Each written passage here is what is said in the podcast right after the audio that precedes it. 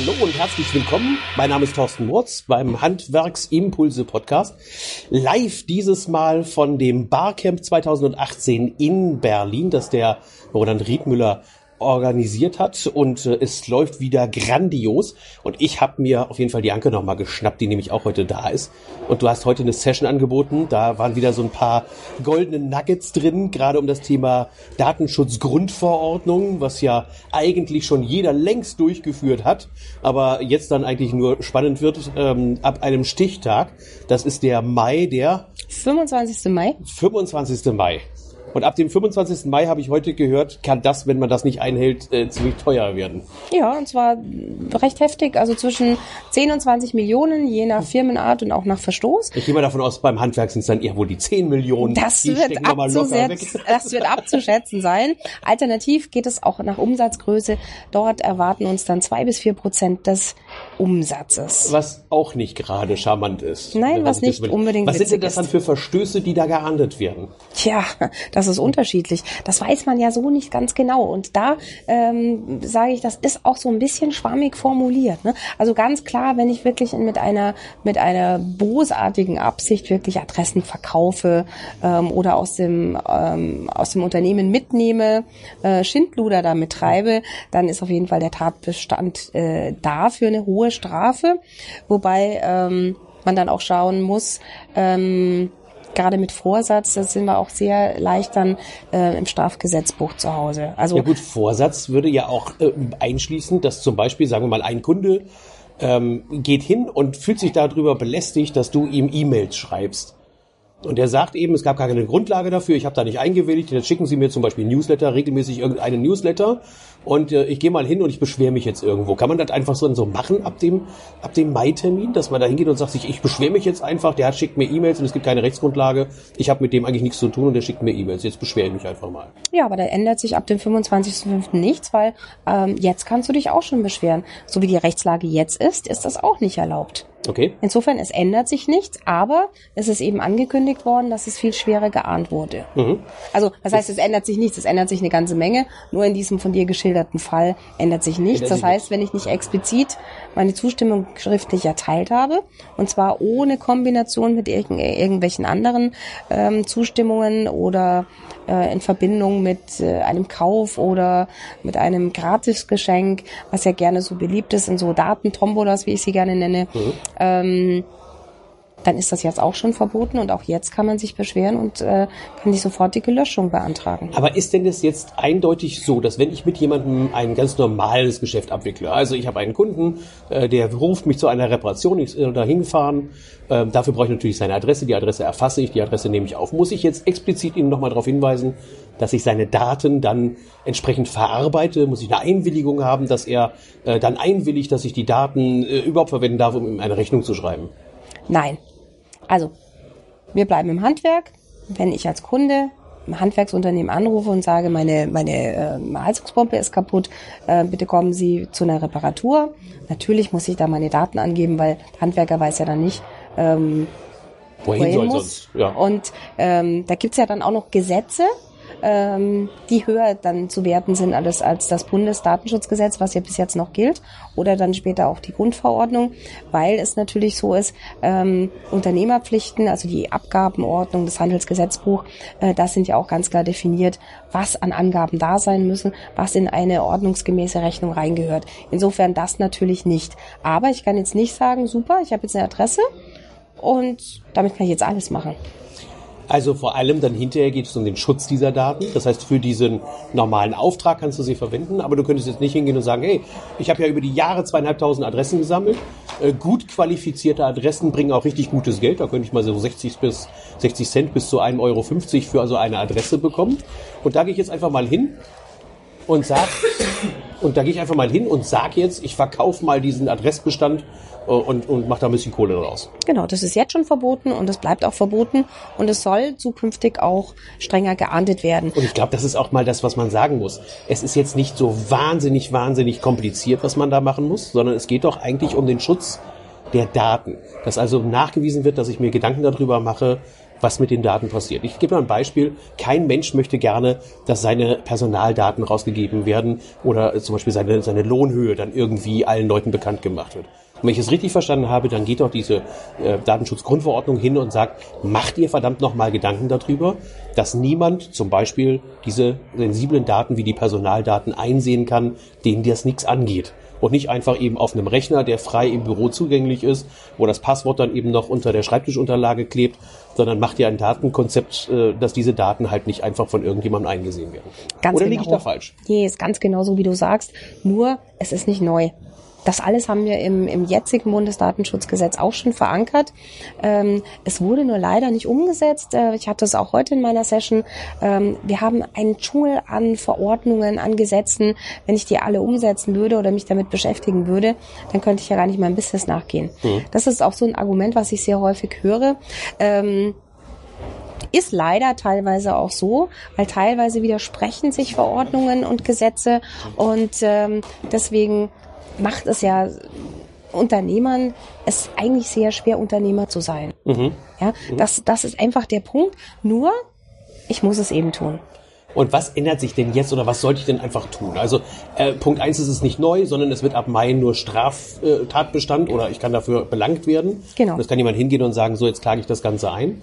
Und ich Ähm. muss mehr dokumentieren. Also das Ganze geht eigentlich mehr so in Richtung äh, Datenschutzmanagementsystem. So ein bisschen Dokumentation und ein bisschen Qualitätsmanagement auch. Ganz genau. Also wer sich mit Managementsystemen beschäftigt, sei es jetzt Qualitätsmanagement, Arbeitssicherheitsmanagement, Umweltmanagement, die Systeme sind ja alle ähnlich aufgebaut. Und in diese Richtung geht es jetzt eben auch. Und es das geht heißt, darum, dass wenn ich die Daten verwende und der Kunde muss eigentlich auch darüber sich im Klaren sein, wofür diese Daten verwendet werden.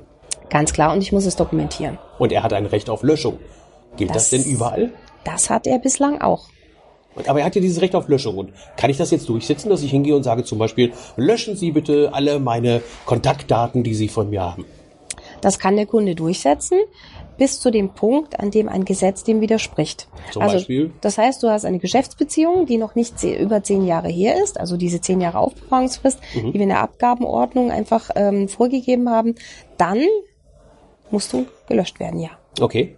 Und Datenweitergabe, dass ich sage, ich möchte den Wartungsvertrag nicht mehr bei dir haben, sondern ich möchte gerne, dass die Wartung in Zukunft dann von der Firma XY durchgeführt wird.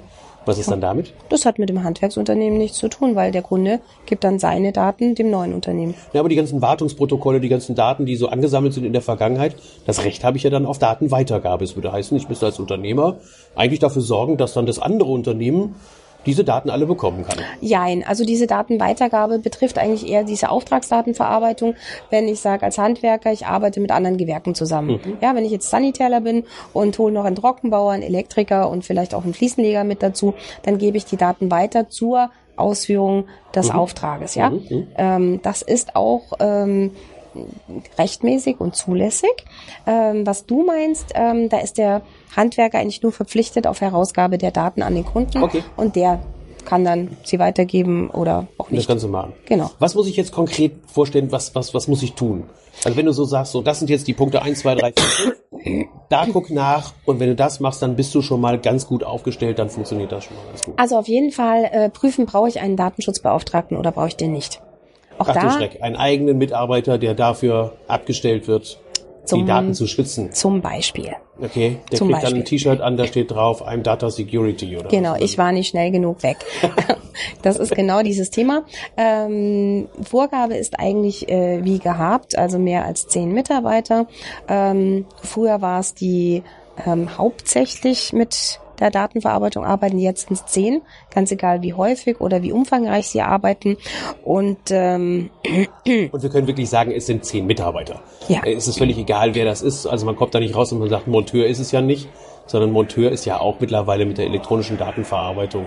Äh, Natürlich, wir betraut. Der schicken- braucht nur ein Foto verschicken von dem Kunden und schon ist es. mit dem Namen dazu, beziehungsweise er bekommt Aufträge übers Handy oder übers Tablet vermittelt und schon sind wir da wunderbar drin. Okay. So.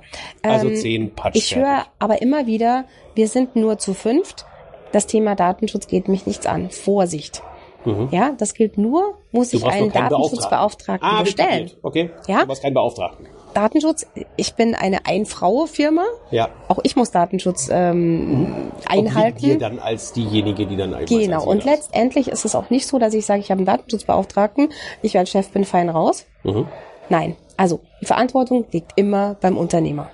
Schön. Wie Ja. immer, eigentlich. Genau. Ist ja nichts Neues. Genau. Und ich muss den Datenschutzbeauftragten, ich muss ihn ausbilden, der muss eine notwendige Fachkenntnis haben. Es reicht nicht, wenn er das Wort Datenschutz schon mal irgendwo gehört hat. Mhm.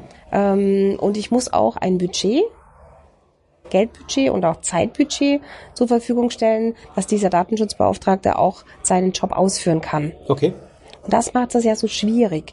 Wenn ich jetzt, sage ich mal, einen Standardmitarbeiter habe, der vorher noch nie was mit Datenschutz zu tun hatte, wird es für ihn sehr schwer sein, ohne die entsprechende Erfahrung, ohne die entsprechende, ähm, ja, ohne den Austausch auch mit Datenschutzkollegen, da wirklich ein, ein gutes System aufstellen zu können.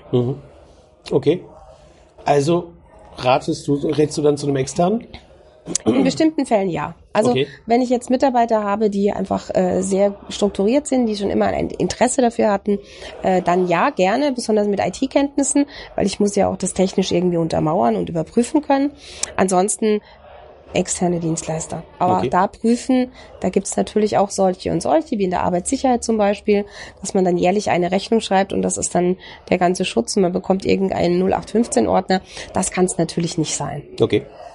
Also man muss sich mit den Prozessen auseinandersetzen, man muss die Prozesse dann dokumentieren. Also gucken, wo fallen Daten an, wie gehen die Daten durch das Unternehmen durch, Genau. äh, wo werden die gespeichert, wo werden sie vielleicht rausgegeben, wo kriegen sie Dritte.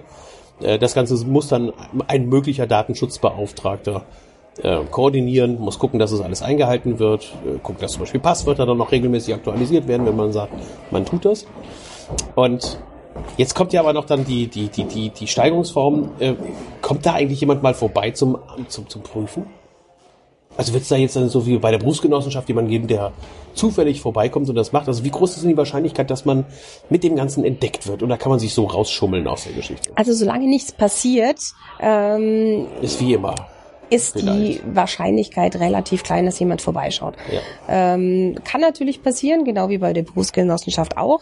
Aber ich denke mal, erstmal wird wirklich geschaut ähm, nach den Verstößen, weil ich bin ja auch ganz neu Mhm. jetzt verpflichtet, Datenverstöße zu melden Okay. an die zuständigen Und gehen wir mal hin. Also wo ist das Risiko am höchsten, dass ich entdeckt werde? Das heißt, ich sollte vielleicht ich sollte vielleicht mal anfangen direkt auf meiner Homepage mit einer Datenschutzerklärung.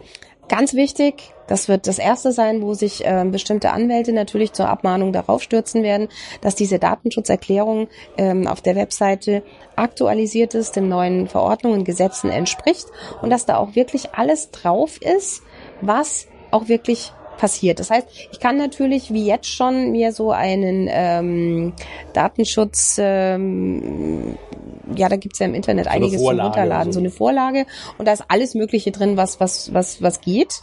Aber da Ähm. steht zum Beispiel nichts von diesem Datenschutzbeauftragten. Und heute hattest du irgendwas erwähnt, den muss ich auch öffentlich machen. Ich muss sagen, wer ist das im Unternehmen?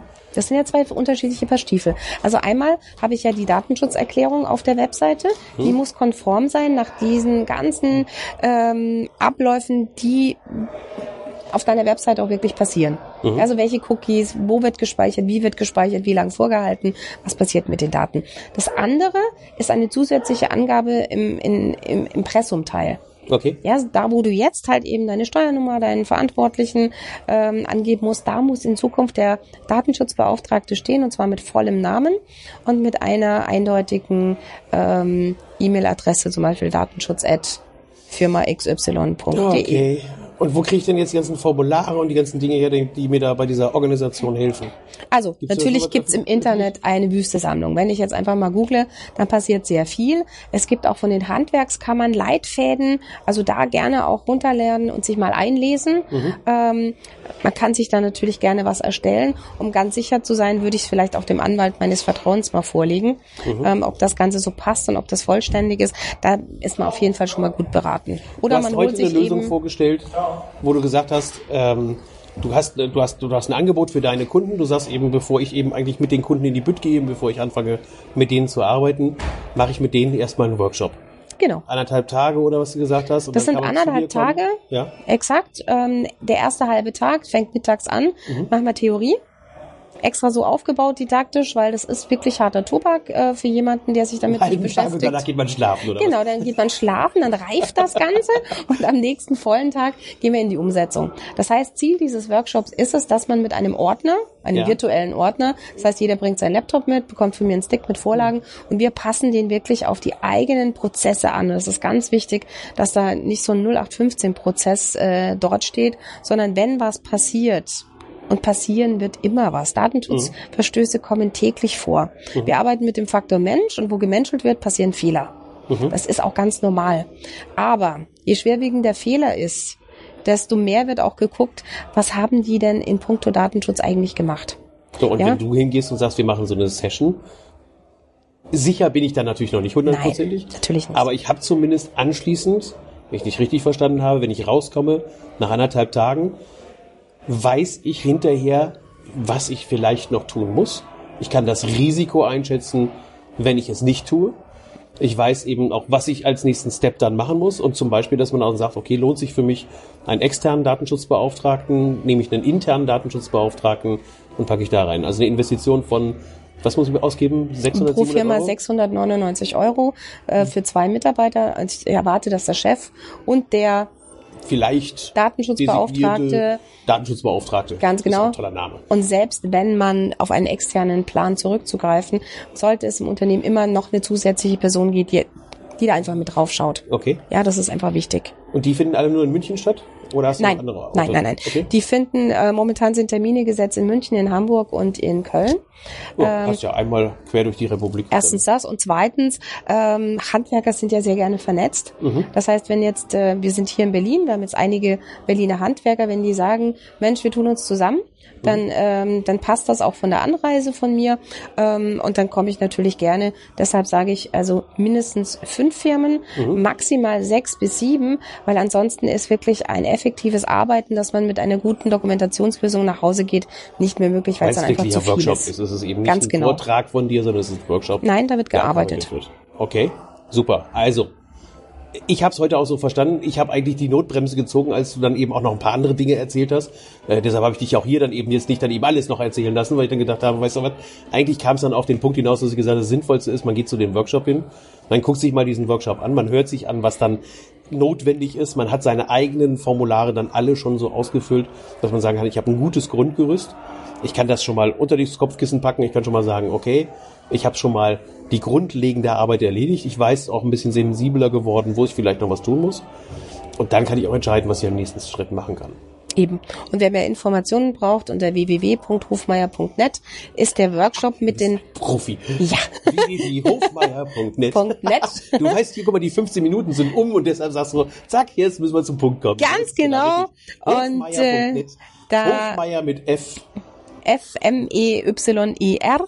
Genau. Und äh, da ist äh, unter Aktuelles auch die Inhalte des Workshops zu finden und ansonsten einfach mich anschreiben, mich anrufen, Termine ausmachen und äh, dann finden wir auf jeden Fall eine gute Lösung. Ganz egal in welcher deutschen Stadt. Und abschließendes Wort von mir, don't panic.